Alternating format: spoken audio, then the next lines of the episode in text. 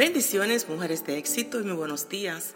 En esta mañana iniciaremos con el capítulo 1 de Mateo. Le quiero ser bien honesta. Este capítulo yo le oía por muchos años.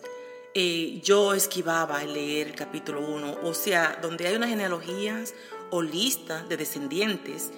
Yo no leía porque era tan complicado, esos nombres raros, y no me apetecía. Pero tomé la decisión de, ser parte de mi devocional.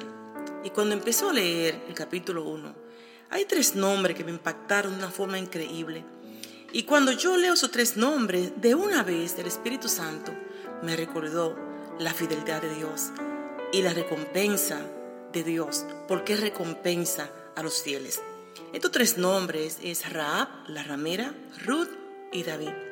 Raab fue una mujer prostituta una mujer que públicamente allá en Jericó era marcada, eh, rotulada como una mujer de la calle. Pero ella libró y protegió a los espías que Josué mandó a Jericó. Cuando el rey de Jericó se entera de que hay dos israelitas en su tierra de Jericó, dentro de su campamento, se enfureció, se airó y mandó a buscar a esos espías para matarlo.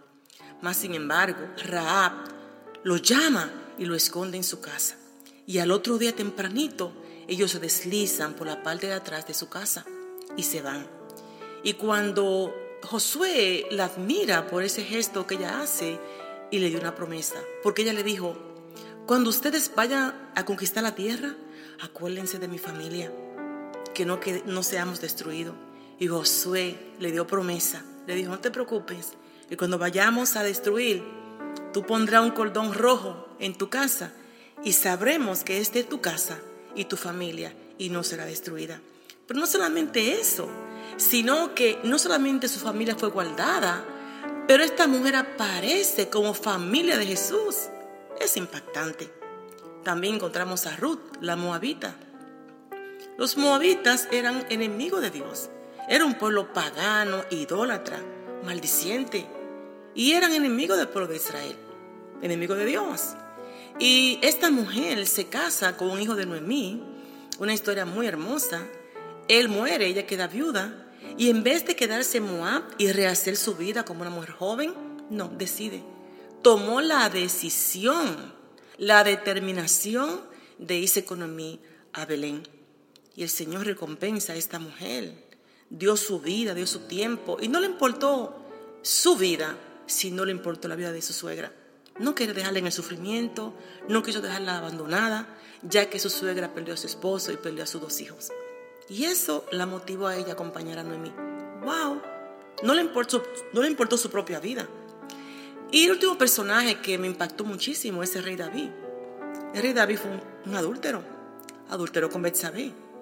Y no solamente adulteró, sino que David mandó a matar a Urias, el esposo de Betsabé le dice al, ejército, a lo más allegado de él, cojan a Urias y pónganlo en lo más recio de la batalla y mátenlo.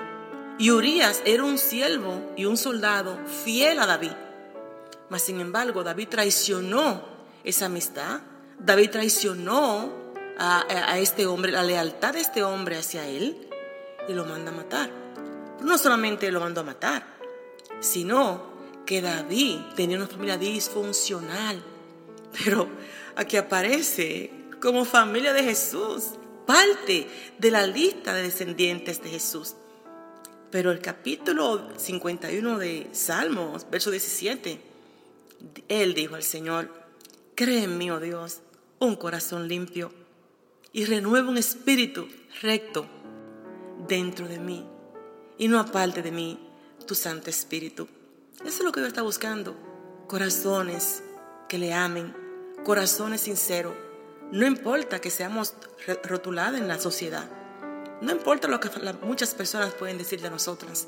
Lo que Dios está buscando es que tengamos un corazón enseñable, un corazón humilde, un corazón obediente y que podamos continuar haciendo el bien.